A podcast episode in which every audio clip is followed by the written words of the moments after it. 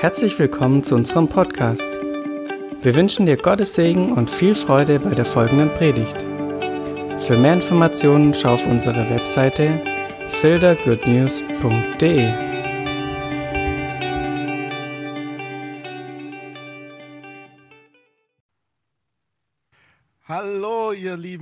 Es ist so schön, dass wir uns in Zoom gleich richtig leben dürfen und sehen dürfen, alle wieder zusammen. Ich freue mich voll, dass wir die Möglichkeit haben, den Gottesdienst zu übertragen auf diese Art und Weise. Und ich freue mich, dass wir wieder eine Friedenssitte sein können heute, äh, zumindest in der kleinen Runde. Und ich hoffe, dass wir bald wieder in einer großen Runde auch hier wieder Gottesdienst feiern dürfen und können. Ich bin sehr, sehr zuversichtlich. Ich hoffe, euch geht es allen gut und ich hoffe, ihr genießt eure Pfingstferien, wenn ihr Schüler seid und ihr Eltern noch mehr, weil eure Kinder endlich frei haben und ihr nicht mehr genervt werdet mit Homeschooling. Ich glaube, dass viele gelitten haben die letzten paar Wochen und äh, das ist die Wüstenzeit, die jetzt vorbei ist, für erstmal zwei Wochen. Hoffentlich. Es ist einfach spannend am Pfingsten muss man über Pfingsten reden, oder? Man muss über Pfingsten predigen und ich würde gerne kurz beten und dann lass uns richtig reinsteigen und danach machen wir eine richtig, richtig gute Lobpreiszeit und eine Anbetungszeit. Ähm, irgendwie hatten wir gerade, als wir gebetet haben, hatte ich den Eindruck und alle mussten mitmachen, dass wir es nach hinten schieben. Also tut mir leid, ich bin schuld, dass wir jetzt erst eine Predigt hören. Cool. Also mir tut es nicht leid. Ich finde es gut so. Heiliger Geist, danke, dass du gut bist und dass wir einfach sensibel sein dürfen auf das, was du tust, was du sagst, wie du es tun willst. Und wir, wir geben dir jetzt alles. Ich danke dir, dass du zu jedem Einzelnen ins Zimmer kommst, jeder, der vor dem Bildschirm sitzt. Ich danke dir, Heiliger Geist, dass du dich offenbarst, dass du lebendig wirst in diesem Moment, dass du zeigst, wer du bist, dass du uns Jesus offenbarst, dass du uns offenbarst, wie wunderschön er ist, wie wundervoll und wie wunderbar wie wunderbar Jesus Christus ist. Herr Geist, ich danke dir, dass du anfängst zu wirken jetzt in diesem Moment und dass, dass wir erleben dürfen, wie sich was aufbaut hier in Filderstadt, wie sich was entwickelt, wie, wie es knistert, Heiliger Geist, und wie wir richtig spüren dürfen, wie es langsam aufbricht. Ich danke dir, Herr, dass, dass das Übernatürliche ganz natürlich hinein, einfach ganz natürlich sein wird jetzt die nächste Zeit. Ich lege dir das jetzt hin, Gott. Ich danke dass jedes Wort, das kommt, Herr, dass du es lebendig machst, was lebendig gemacht werden soll. Und das, was nicht lebendig sein soll, Herr, dass es einfach so runterfällt. Aber ich danke dir, Herr Geist, dass, dass es ein paar Worte sind, die richtig Leben bringen heute, die Leben in den Herzen bringen, Leben in den Gedanken bringen, Leben in Familien bringen, Leben in, in totes Gebein bringen. Ich danke dir, Heiliger Geist, dass du heute richtig wirkst, auch durch die Bildschirme hindurch. Amen. So, so gut. Ähm, Pfingsten. Als ich gedacht habe, okay, Pfingsten, Pfingstpredigt, da habe ich mir so überlegt, was predige ich am Pfingsten, weil du könntest zehn Predigten draus machen. Und ich wollte einfach nur ein paar Sachen anschneiden und dann den Schwerpunkt rausnehmen und dem ein bisschen nachgehen. Wenn man am Pfingsten denkt, also Pfingsten ist ein Pfingstfest und eigentlich ist es ein jüdisches Fest. Was mich, was mich so fasziniert, ist, dass Gott die, die Feste im Alten Testament festgelegt hat und sich im Neuen Testament aber genau an diesen Abläufe gehalten hat. Also es ist kein Zufall, dass Jesus am, am Passafest gekreuzigt wurde. Es ist kein Zufall, dass er das letzte Abendmahl war. Das ist alles perfekt strategisch hingelegt. Genauso ist es kein Zufall, dass der Heilige Geist am Pfingsten gekommen ist. Und Pfingsten hat auch im Judentum mehrere Ebenen, was sie feiern. Und eins davon ist, ist die Gesetzgebung bei Mose. Als Mose vom Berg Sinai runtergekommen sind mit den zehn Geboten, mit den zwei Tafeln und ins Lager gekommen ist, da, da war das goldene Kalb aufgerichtet. Und das goldene Kalb hat dazu geführt, dass Mose die zwei Tafeln erstmal zerschlagen hat und kaputt gemacht hat und dann die Leviten losgeschickt hat und das ganze Dorf und durch, durch alles gesagt hat, jeden, den du siehst, spring um. So erstmal voll makaber. Zweite Mose, kann man nachlesen. Und sind durchgegangen und dann steht fast genau das exakt gleiche wie in der Apostelgeschichte 2. Nur mit einer wunderbaren Änderung. Und zwar steht bei 2. Mose drin, okay, sie gingen hin und es fielen circa ungefähr 3000 Leute. Und in Apostelgeschichte 2, als der neue Bund am am ähm, Pfingsten kam und der neue, der Heilige Geist gefallen ist am Pfingsten, das gleiche Fest. Das eine Mal feiert man die Gesetzgebung und das Wort Gottes, das gegeben wird und die Folge ist 3000 Tote. Das zweite Mal feiert man, dass der Heilige Geist gefallen ist und der neue Bund aktiv wird und lebendig wird und die Folge ist, es wurden 3000 Leute ungefähr zur Gemeinde hinzugetan.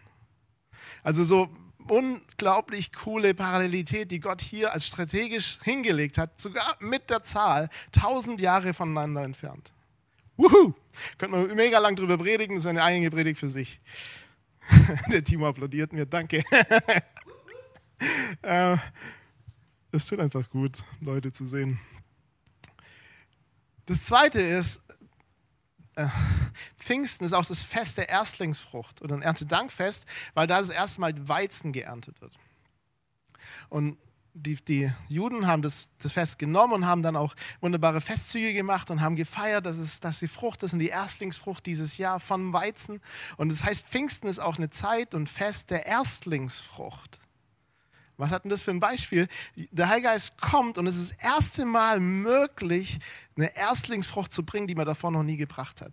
Eine neue Ära, eine neue Zeit, wo eine Erstlingsfrucht überhaupt möglich ist. Also das erste Mal diese Frucht erlebt werden kann. Das erste Mal die Frucht des Heiligen Geistes zu erleben in der Fülle und der Intensität wie noch nie zuvor. Aber Erstlingsfrucht bedeutet, dass es immer wieder passiert danach. Ja, das ist das erste Mal, dass es passiert und es kommt nochmal und nochmal und nochmal und nochmal. Könnte man auch wieder eine ganze, ganze Predigt drüber halten. Aber ich möchte auf was eingehen, was ich immer wieder mal erwähnt habe und irgendwie heute perfekt reinpasst in die ganze Sache, ist die Bräutigamssprache, die Jesus gebraucht im ganzen Neuen Testament. Und da passt Pfingsten perfekt rein. Jesus redet ja in mehreren Zeilen oder immer wieder, wir haben es auch immer wieder mal erwähnt, hatte so eine Bildsprache der, aus dem Judentum, dass es eigentlich um eine Hochzeit geht oder um den Hochzeitsprozess geht, der Verlobung bis zu Heirat. Und im Judentum, im orthodoxen Judentum zu der Zeit war es ja so, dass sich eine Gefolgschaft auf den Weg gemacht hat, um mit der Braut zu verhandeln und mit der Familie der Braut zu verhandeln. Die haben es verhandelt, sind dann übereingekommen über einen Preis. Der Bräutigam hat diesen Preis dann gezahlt. Dann ist er zurück mit seinem Papa und hat am Haus seines Vaters angebaut. Und wenn sein Vater gesagt hat, okay, jetzt bist du bereit, jetzt kannst du die Braut holen, ist er losgegangen und hat sie geholt. Und er ist meistens mit einem riesen Gefolge, riesen Tara, richtig viel Tam, Tam, Tam, Tam, ganz viel äh, Fackeln und Posaunen, Trompeten, meistens nachts eingezogen. Und wenn die Braut das gehört hat, die musste immer alles bereit haben, also ihr Kleid, ihr Make-up, einfach alles schon da haben und musste immer bereit sein, okay, wenn es losgeht, sofort anziehen, sofort alles, mich sofort frisch machen, Parfüm drauf und dann raus beim Bräutigam sehen. Das heißt, sie wird dauernd auf diese Hab-Acht-Stellung, dauernd auf, okay, ich muss immer in das Kleid reinpassen, egal wann er kommt, ich kann mich nicht drauf zufasten. Ich muss jetzt schon anfangen, genau dahin zu passen. Ich muss jetzt schon alles bereit haben. Ich kann nicht Make-up holen, wenn's, wenn, er, wenn er kommt, es ist zu spät. Das Parfüm muss schon bereitstehen. Ich muss schon gewaschen sein. Es sollte also mich immer waschen und sauber sein. Ja. Wow, was für ein Druck. Aber wie schön bereit sein. Dann kam der Bräutigam, hat sie genommen und hat die, die Riesenfete gefeiert und hat sie gebracht zum Haus ihres Vaters und dann haben sie dann gewohnt. Und Jesus gebraucht immer wieder solche Sachen. Zum einen sagt er, ich weiß nicht, wann ich wiederkomme, nur der Vater weiß es. Ja, und wir denken immer, hey, aber Jesus ist doch Gott. Aber eigentlich spricht er in dieser Bräutigamssprache, in dieser Hochzeitssprache. Ich entscheide es nicht über mich selber, sondern mein Vater, der Vater des Bräutigams, sagt, wann der Bräutigam wieder bereit ist, seine Braut zu holen. Cooles Bild. Macht die Bibel irgendwie verständlicher. Oder das letzte Abendmahl, wo er sagt, ich werde nicht mehr trinken aus diesem Kelch. Das ist dieser Verlobungskelch, hatten wir schon beim Abendmahl predigt. Die verloben sich in dem Moment eigentlich und sagt, ich trinke erst wieder davon bei der Hochzeit. So ist die eigentliche Sprache davon. Ist doch verrückt. Oder er sagt, ich gehe zu meinem Vater, weil da hat es viele Wohnungen bei meinem Vater und ich bereite euch eine Stätte. Johannes, ich bereite euch eine Stätte und ich muss aber die Wohnung noch bauen. Genau die gleiche Sprache, genau die gleiche Bildsprache. Es ist aber so, die Braut hat ja keinen Kontakt, kein WhatsApp, kein Anrufen, kein FaceTime, kein Skype und was weiß ich. Die hatte keine Möglichkeit, mit ihrem, mit ihrem Mann in Kontakt zu kommen, mit ihrem Verlobten in Kontakt zu kommen. Und deswegen war es üblich, dass der Bräutigam was hinterlassen hat oder was gegeben hat, damit die Braut sich immer wieder an ihn erinnert. Also entweder ein Schmuckstück oder ein Parfüm oder einen Schal oder egal was, irgendwas, was, was sie an ihn erinnert. Und in Johannes Kapitel 16, in Vers 7, Steht drin, doch ich sage euch die Wahrheit. Es ist euch nützlich, dass ich weggehe, sagt Jesus. Das ist, das ist euch nützlich, dass ich weggehe. Denn wenn ich nicht weggehe, wird der Beistand nicht zu euch kommen. Wenn ich aber hingehe, werde ich ihn zu euch senden. Also er geht, um uns einen Pfand zu hinterlassen. Er geht, um uns was dazulassen, jemanden dazulassen, der uns an ihn erinnern soll.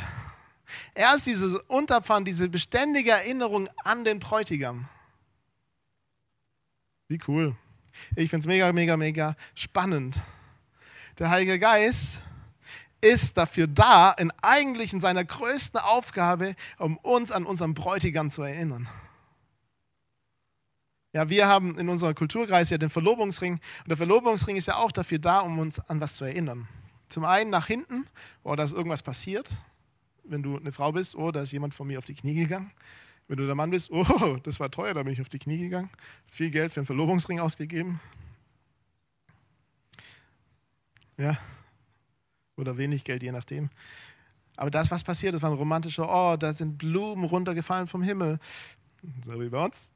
Da, da war ein Antrag in vier Sprachen, ja, so wie bei uns. Bisschen Schleim. Meine Frau ist absolut alles wert gewesen. So, ich würde es auch wieder machen. Aber das für mich ist das, oh, ich erinnere mich an was. Dieser, dieser Ring hat mich, erinnert mich an was, was passiert ist, aber gibt mir auch immer wieder einen Ausblick auf das, was noch kommen wird. Es kommt eine Hochzeit. Das ist nur eine Übergangszeit. Ich bin nur jetzt im Moment verlobt. Ich werde irgendwann nicht mehr verlobt sein. Da kommt eine Hochzeit. Und der Heilige Geist ist genau gleich. Zum einen offenbart er uns, was Jesus am Kreuz getan hat. Die Verlobungsakt, da hat er den Preis bezahlt, den Brautpreis, den höchsten Preis, den man bezahlen kann, hat er bezahlt am Kreuz. Und der Heilige Geist erinnert uns und offenbart uns, was Jesus am Kreuz getan hat. Diesen Akt der Liebe, diesen Akt der Vergebung, diesen Akt der Gnade, diesen Akt der Hingabe. Aber er zeigt uns auch nach vorne und sagt, guck mal, da vorne wartet jemand auf dich. Und er kommt und er kommt bald. Dieser Bräutigam kommt bald, um dich und mich zu holen. Er kommt, um uns zu holen, um uns zu dem größten Fest der Weltgeschichte einzuladen und zu bringen und mit uns zu feiern, wo ich 100% glaube, dass es Fleisch gibt und Alkohol, wo Theologen sich streiten. Ich glaube das zu 100%, weil sonst wäre es keine Party. Ich glaube, dass wir im Himmel die krasseste Party ever feiern und die, die krasseste Moment und das, das schönste Moment der Liebe im Himmel haben werden. Und da arbeiten wir doch drauf hin. Das ist doch unser Ziel, dahin zu kommen.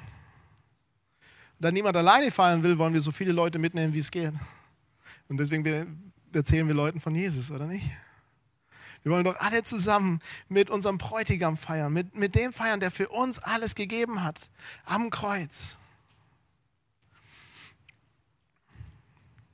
Jetzt gibt es im Johannesevangelium ganz viele solche Stellen. Johannes 14, Vers 26 ist so eine Stelle, oder Johannes 16, Vers 12 bis 15, die ich kurz vorlesen will, die viel davon beschreiben, dass der Heilige Geist uns in die Wahrheit leitet, uns zeigt, was die Wahrheit ist, uns lehren will, uns die Dinge offenbaren will. Und Vers 12 bis 15 lesen wir einfach mal. Noch vieles habe ich euch zu sagen, sagt Jesus, aber ihr könnt es jetzt nicht tragen. Wenn aber jener der Geist der Wahrheit gekommen ist, wird er euch in die ganze Wahrheit leiten. Denn er wird nicht aus sich selbst reden, sondern was er hören wird, wird er reden. Und das Kommende wird euch verkündigen. Er wird mich verherrlichen, denn von dem meinen wird er nehmen und euch verkündigen. Alles, was der Vater hat, ist mein. Darum sage ich, dass er von dem meinen nimmt und euch verkündigen wird. Und Johannes 14, Vers 26.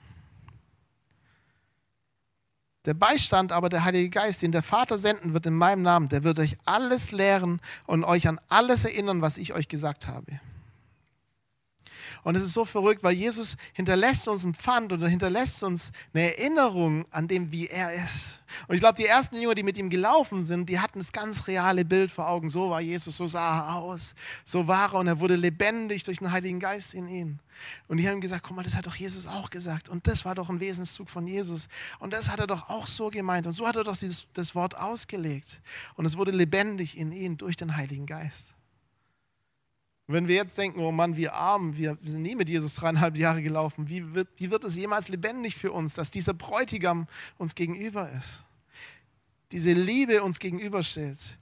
Und das ist so schön, eigentlich haben wir einen riesen Vorteil, weil wir haben die Bibel hier aufgeschrieben, in einem verständlichen Deutsch. Zumindest die meisten Bibeln im verständlichen Deutsch, in einem guten Deutsch. Wo, wo das ganz klar geschrieben ist, wie Jesus war, wie Jesus drauf war, was Jesus an Herzen war, wie Jesus die Bibel ausgelegt hat, wie Jesus Alte, das Alte Testament ausgelegt hat, wo er manchmal schärfer war, manchmal lockerer war, um was es ihm eigentlich ging. Was für ein Privileg, wenn wir das sehen, dass wir ein Bild rekonstruieren können von, von Jesus vor unseren Augen, vor unserem geistigen Auge. Wow, so war Jesus, so ist Jesus. Ansatzweise zumindest. Und der Heilige Geist, der will das richtig lebendig machen. Der will das richtig spürbar, nahbar näher an uns heranbringen. Er will uns zeigen, wie Jesus wirklich drauf ist, was wirklich sein Herzensanliegen ist, was ihn bewegt, was ihn beschäftigt, was, was er erleben will mit uns, was er mit uns tun will. Ich glaube, der Heilige Geist ist, er liebt es, uns die Wahrheit zu offenbaren, wer Jesus eigentlich ist. Er liebt es über alles und er will es tun. Er will es uns erklären. Als ich so über die Predigt nachgedacht habe, hat Gott mir irgendwie eine Stelle gezeigt, die das perfekt zeigt und aufzeigt. Und zwar steht in 1. Mose, Vers 24, und das ist die Geschichte von, wer weiß es? Ah, ah, ah? Okay, es geht um Isaac und Rebekka. Ja, Ben, ben wusste es.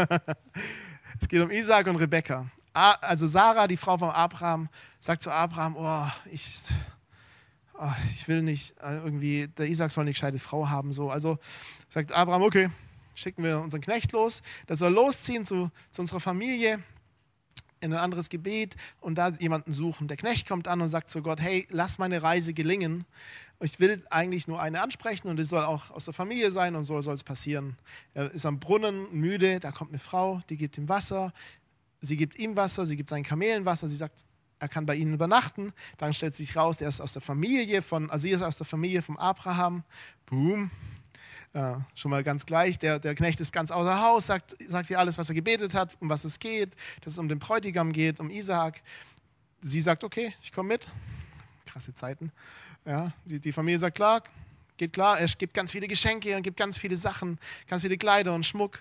Sie geht mit am nächsten Tag und sie reisen mehrere Tage und dann trifft sie Isaac. Und sie sieht ihn von Weitem und sagt, oh, wer ist es? Und der Knecht sagt ihr, das ist Isaac, dein Bräutigam. Und ich glaube, die Reise, die war beschwerlich, die ging durch eine Wüste, die war hart, es ging hoch und runter, es war lang, es war heiß, es war trocken. Und ich glaube, in der ganzen Zeit bin ich mir 100% sicher, dass Rebecca den Knecht ausgefragt hat, hey, wie ist Isaac? Hey, was macht ihn aus? Was sind dein, seine Vorlieben? Was isst er gerne? Was ist sein Lieblingsessen? Wie ist er denn so drauf? Hat er Humor? Hat er keinen Humor?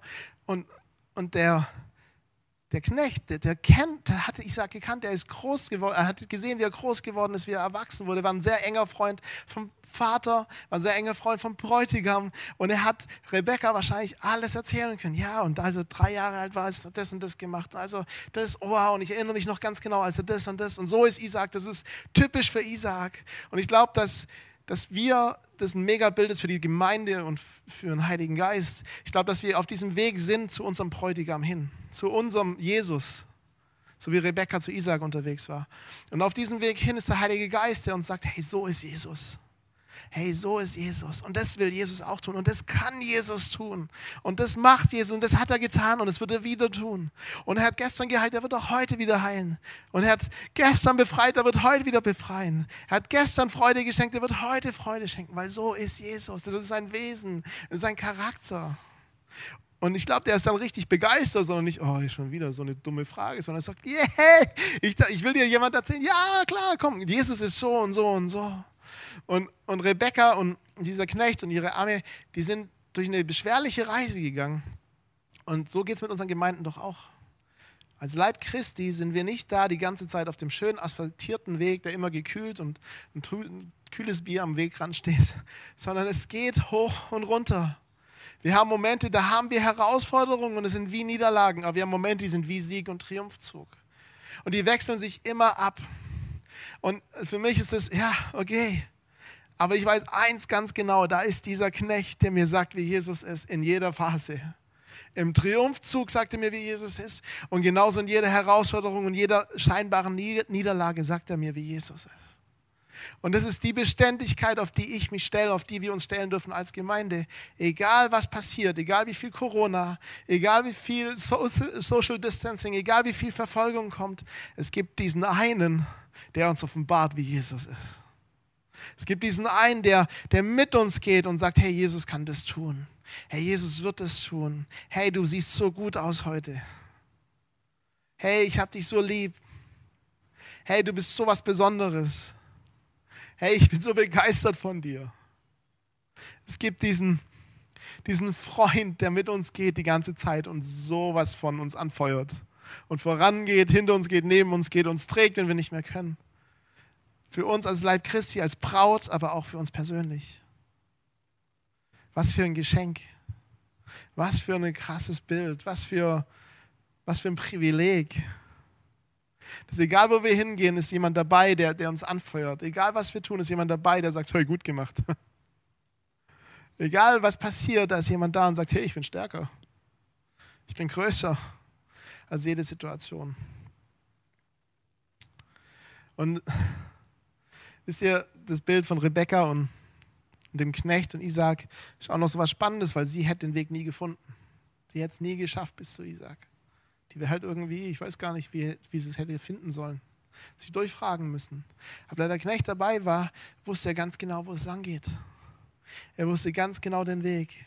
Und er ist ihn gegangen und zwar den direktesten Weg. Und der war vielleicht nicht der einfachste Weg, aber es war der beste Weg. Und ich glaube, dass der Heilige Geist manchmal mit der, mit der Gemeinde Wege geht, die, die wir nicht gehen würden sonst, die wir, auf die wir gerne verzichten würden. Siehe vor anderthalb Jahren die alte Gemeinde. Aber ich glaube, am Ende ist es aus der Perspektive Gottes immer das Richtige. Wow, das ist eine krasse Aussage, muss man ein bisschen drüber nachdenken, ob die stimmt. ich glaube, aus der Perspektive, die Gott hat, führt er uns Wege, die, die uns zum Vorteil bringen, die, die uns wachsen lassen, die uns voranbringen. Auch wenn sie mega hart sind. Aber da ist immer jemand dabei, der sagt, hey, das tut dir gut. Hey, das ist der richtige Weg, komm, lass uns weitergehen. Und wir sind aber als Gemeinde manchmal so stolz, als Leib Christi so stolz, dass wir anfangen zu sagen, nee, du hast doch keine Ahnung, da geht es viel schneller lang. Hey, nee, das ist der richtige Weg. Nee, ich brauche dich gar nicht. Wieso? Ich weiß doch selber, wie Jesus ist. Hat es mir doch gezeigt am Kreuz, ich brauche dich nicht. Und sind so stolz und arrogant und, und so hart in unserem Herzen manchmal, ich will da richtig Buße tun. Ich selber will Buße tun. Ich will auch, dass wir als Gemeinde eigentlich, dass wir Buße tun dafür, wo wir, wo wir gedacht haben, wir schaffen es ohne ihn. Wo wir es gemacht haben, vielleicht nicht mal ausgesprochen haben, aber wo wir so gehandelt haben. Wo, wo wir es nicht im Fokus hatten, wo wir es nicht in der Perspektive hatten, dass, es, dass wir angewiesen sind auf unseren Wegbegleiter, dass wir angewiesen sind auf den Heiligen Geist, der uns führt und leitet, der uns tiefer bringt ins Herz Gottes. Weil in 1. Korinther 2, Vers 11, da sagt Paulus, niemand, niemand weiß, was im Herzen eines Menschen ist, außer der Geist, der im Menschen ist. Und niemand weiß, was im Herzen Gottes ist, außer der Geist. Und der Geist Gottes will uns die Tiefe des Herzens des Vaters führen. 1. Korinther 2, Vers 11. Und so auch, auch niemand erkannt, was in Gott ist, als nur der Geist Gottes. Und ich glaube, dass der Geist uns offenbaren will, was wirklich im Herzen vom Vater ist. Und er will uns richtig offenbaren, wer Jesus ist. Und er will uns im Lobpreis und im Gebet dahin bringen, dass wir sagen, okay, offenbar mir mein Bräutigam. Ich will sehen, was er für mich getan hat. Und ich will sehen, was auf mich wartet. Und ich will erleben, dass du in mir lebendig machst. Weil manchmal behandeln wir Jesus und die Beziehung mit ihm doch so, dass es eine Zweck- und Erkenntnisbeziehung ist. Es geht mir nur darum, ich, dass ich erkenne, was er getan hat. Und es geht mir gar nicht um diese eigentliche Liebesbeziehung, die auf mich wartet. Diese eigentliche Beziehung eines Gegenübers, eines, der mir sagt, was er denkt, eines, der mir sagt, was sein Herz fühlt, wie er sich spürt, was er, was er tun will. Sondern voll oft sind wir so, ich weiß, was er tun will, ich muss es nicht hören. Wie arrogant. Ich rede von mir. Wie arrogant. Anstatt zu sagen, Jesus, ich bin dein Gegenüber, im Lobpreis, Jesus, ich stehe dir gegenüber. Du bist mein Bräutigam, du liebst mich mehr, als ich dich je lieben könnte. Und ich will dich jetzt einfach nur fokussieren. Heiliger Geist, hilf mir, ihn, oft, ihn jetzt lebendig vor mir zu haben. Nimm es doch mal mit in deine Familie, in dein Leben hinein und, und bete es regelmäßig. Sag, Heiliger Geist, offenbar mir Jesus. Zeig mir meinen Bräutigam. Zeig mir, wer er ist. Zeig mir seine Liebe. Zeig mir, was auf mich wartet. Zeig mir sein Herz. Zeig mir seine Charakterzüge. Und ich glaube, wenn wir diesen Fokus haben, dann ist alles andere, was man sich so sehr wünscht, auch das, was am Pfingsten passiert ist, ich glaube, wenn wir diesen Fokus haben, hey, dann ist alles andere ganz normal und nur ein, ein Ausfluss davon, ein Ausguss davon, dass Gaben freigesetzt werden, was der Heilige Geist auch tut, so wie er will. Er teilt aus, wie er will, 1. Korinther 12. Ja, das Frucht des Geistes geschieht Liebe und das ganze Galater 5. Oder dass, dass wir anfangen, in unaussprechlichen Seufzern zu beten, Römer 8. Ich glaube, das alles nur Heilungen, Zeichen und Wunder, Freiheit, dass es nur ein natürlicher Ausfluss ist von dem, dass wir Gott face-to-face -face begegnen, dass es normal ist, dass wir Jesus Bräutigam und Braut sind, im Lobpreis, in Anbetung, sein Herz anbeten, ihn suchen, ihn ja, verschmachten in seine Augen blicken, in Anbetung, in Lobpreis. Und dann ist das Normalste, was passiert, dass er sich zeigt und offenbart und tut.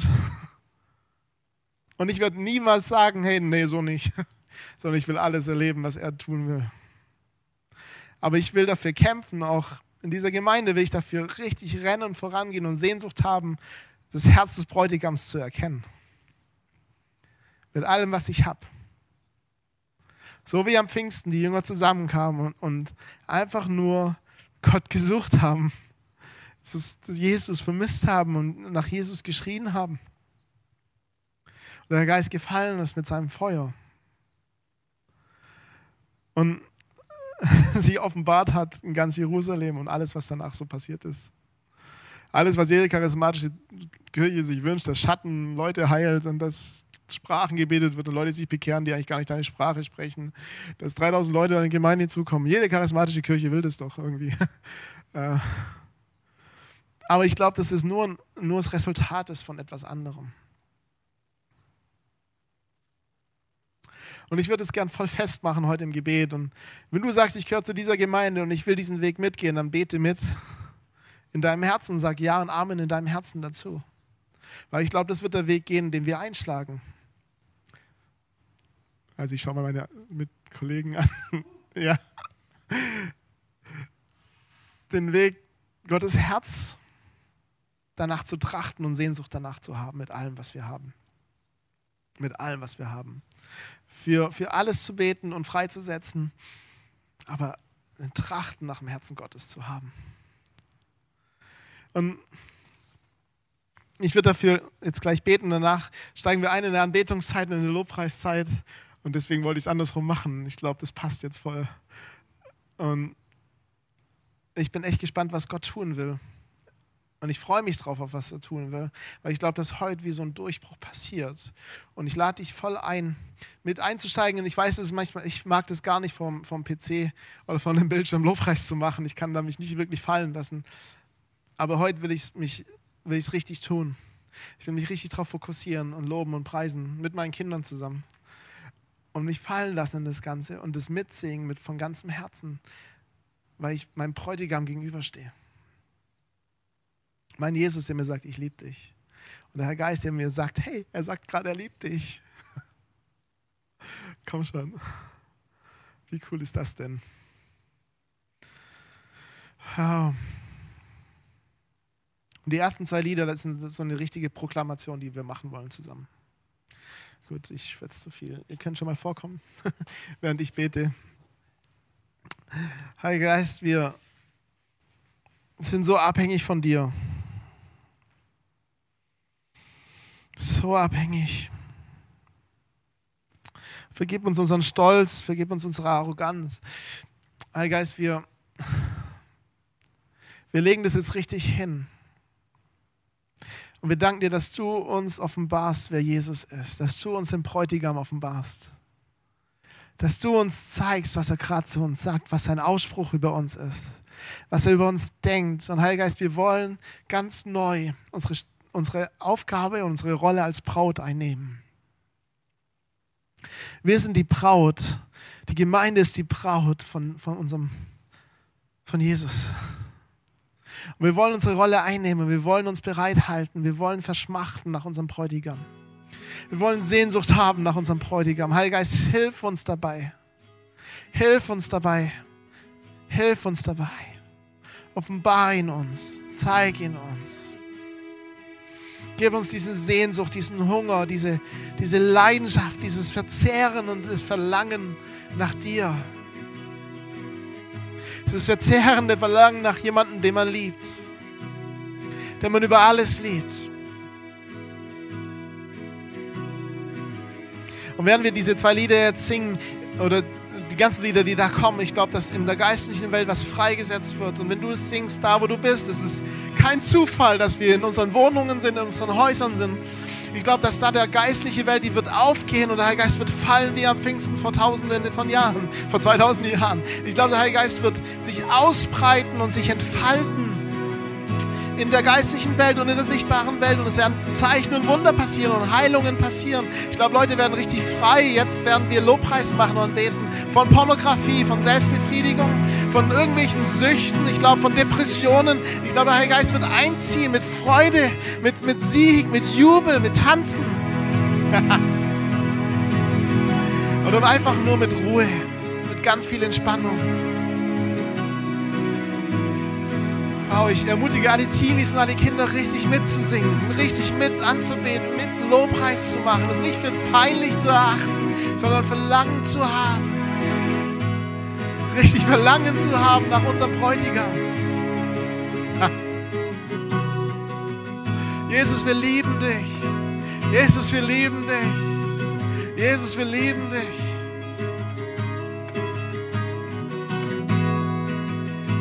Tun Buße da, wo wir, wo wir unser eigenes Ding gemacht haben und nicht deins. wo wir nicht verschmachtet sind nach dir, nicht Leidenschaft hatten nach dir. Wo wir nicht dich im Fokus hatten, wo wir nicht dich genommen haben, Heiliger Geist, und gesagt haben, führe uns, leite uns in alle Wahrheit, offenbar uns, wer du bist.